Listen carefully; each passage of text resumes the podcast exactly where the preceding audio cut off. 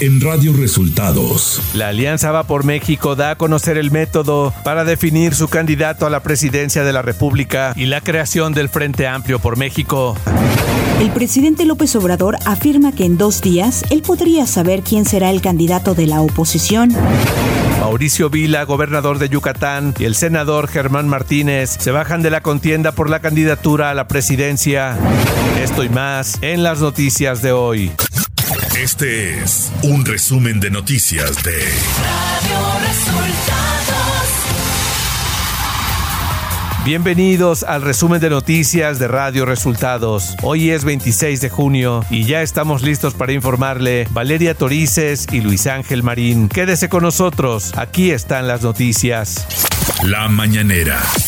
En la conferencia de prensa de este lunes, el presidente Andrés Manuel López Obrador se refirió al método de selección de candidatos que utilizará la oposición para definir quién buscará la presidencia. Afirmó que en dos días él podría saber quién será el candidato de los opositores. Entonces, ya conociéndolos, en unos días más hasta les puedo decir por adelantado quién va a ser el candidato de ellos.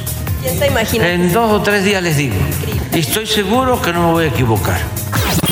López Obrador señaló que el método de la oposición es solo una simulación. Luego interactúan con los intelectuales orgánicos, escritores, periodistas, y ya después se sabe, es una simulación, es una simulación y es pues el candidato, la candidata ¿no? del bloque conservador Andrés Manuel López Obrador negó que la gira de las corcholatas se trate de una campaña a la presidencia. Indicó que solo es un proceso para renovar y tener un nuevo dirigente que conduzca la transformación. Esto es una renovación, en nuestro caso, para tener un nuevo dirigente, hombre o mujer, que conduzca la transformación.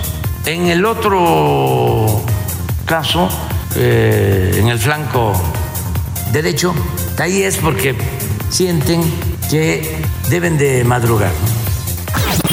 Y aunque dijo que no se prohibirá ni censurará, el presidente se refirió a las canciones que hacen apología al narcotráfico y recomendó a los jóvenes escuchar otro tipo de música y les hizo una sugerencia. Hay música muy buena para jóvenes, pero buena, buena, buena, buena. Esa de firme me gusta mucho a mí y le gusta a los jóvenes. Esa de supérame, ponla. Radio Resultados. Política.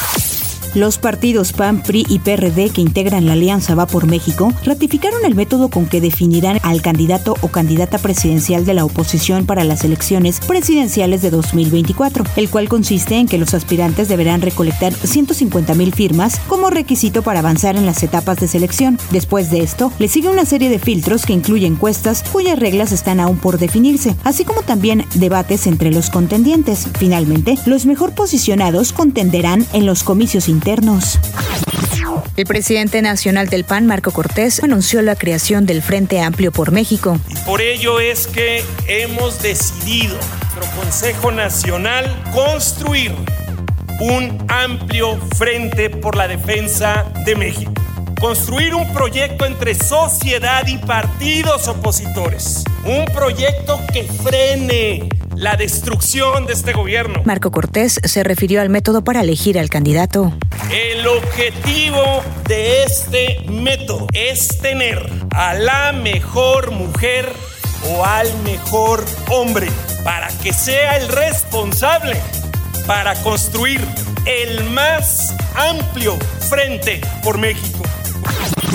El gobernador de Yucatán, Mauricio Vilán, anunció este domingo que no participará en el proceso de elección de candidatos para la presidencia de México por el Partido Acción Nacional, del cual es militante. En un comunicado, el mandatario afirmó que desde su convicción personal, la alianza PRI, PAN y PRD necesita y merece una candidata o candidato de tiempo completo.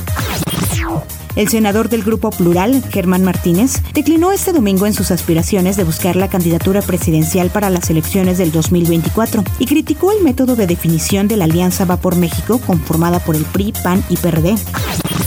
Al cerrar sus recorridos este domingo por municipios mexiquenses que forman parte de la zona metropolitana del Valle de México, Claudia Sheinbaum Pardo se comprometió sin hacer referencia al 2024 que de llegar trabajará junto con la próxima gobernadora del Estado de México, Delfina Gómez, para sacar adelante todas las necesidades de esta zona de la entidad. El sábado la ex jefa de gobierno estuvo en Querétaro, donde los asistentes a una asamblea informativa le cantaron las mañanitas por motivo de su cumpleaños 61.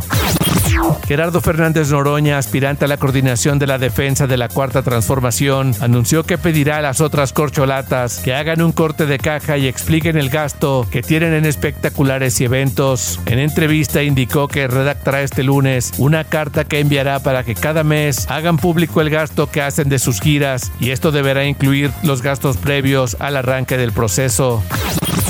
Marcelo Brad inauguró la tarde de este domingo el Festival de Verano al Calor del Mariachi en Puerto Vallarta, a ritmo del son de la negra, acompañado de grupos de mariachi, charros a caballo, población local y hasta turistas. Marcelo marchó por el malecón, posteriormente fungió como testigo de honor en la inauguración del festival. Adán Augusto López Hernández encabezó este fin de semana asambleas informativas en Oaxaca, en el municipio de San Pedro Pochutla, en la región de la costa, y una más en Miahuatlán de Porfirio Díaz. Además, recorrió el camino artesanal de San Rafael Toltepec, esto en la Sierra Sur. Este domingo, el senador con licencia Ricardo Monreal se refirió a la propuesta de los partidos de oposición a Morena, que dijo han copiado para bien nuestro método de encuesta y han ya anunciado que harán una mezcla de procedimiento entre encuesta y consulta popular en los distritos. Monreal Ávila realizó este domingo una asamblea informativa ante unas 1.200 personas en el cine colonial de la cabecera municipal de Ojo Caliente, al sur de la capital de Zacatecas, antes de proseguir con su gira a la capital de San Luis Potosí. Ciudad de México. Luego de que el pasado viernes médicos, enfermeras y personal de salud que labora en hospitales del gobierno de la Ciudad de México se manifestaran bloqueando varias arterias principales de la capital del país, el jefe de gobierno Martí Batres garantizó al personal de salud de la Ciudad de México que tendrán mejores condiciones laborales al término del proceso de federalización del IMSS Bienestar, por lo que a partir de este lunes empezarán asambleas informativas en sus centros de trabajo y los llamó a no paralizar actividades en la red hospitalaria de la capital del país. Información de los estados. Elementos de la Secretaría de Marina desmantelaron una red de farmacias clandestinas que operaba en el puerto de Acapulco Guerrero y vendía medicamentos de uso exclusivo del sector salud que son robados de hospitales públicos. En el operativo hubo dos detenidos, uno de ellos un médico especialista. Las medicinas se comercializaban en 11 puestos semifijos instalados cerca del Hospital General de Acapulco, El Quemado. En un operativo policíaco realizado en Ciudad de Nezahualcóyotl, Estado de México, fueron detenidas 64 personas y asegurado un call center en el que presuntamente se cometía fraude bancario y extorsión a través de llamadas telefónicas a víctimas en diversas entidades del país, así como en países de Sudamérica.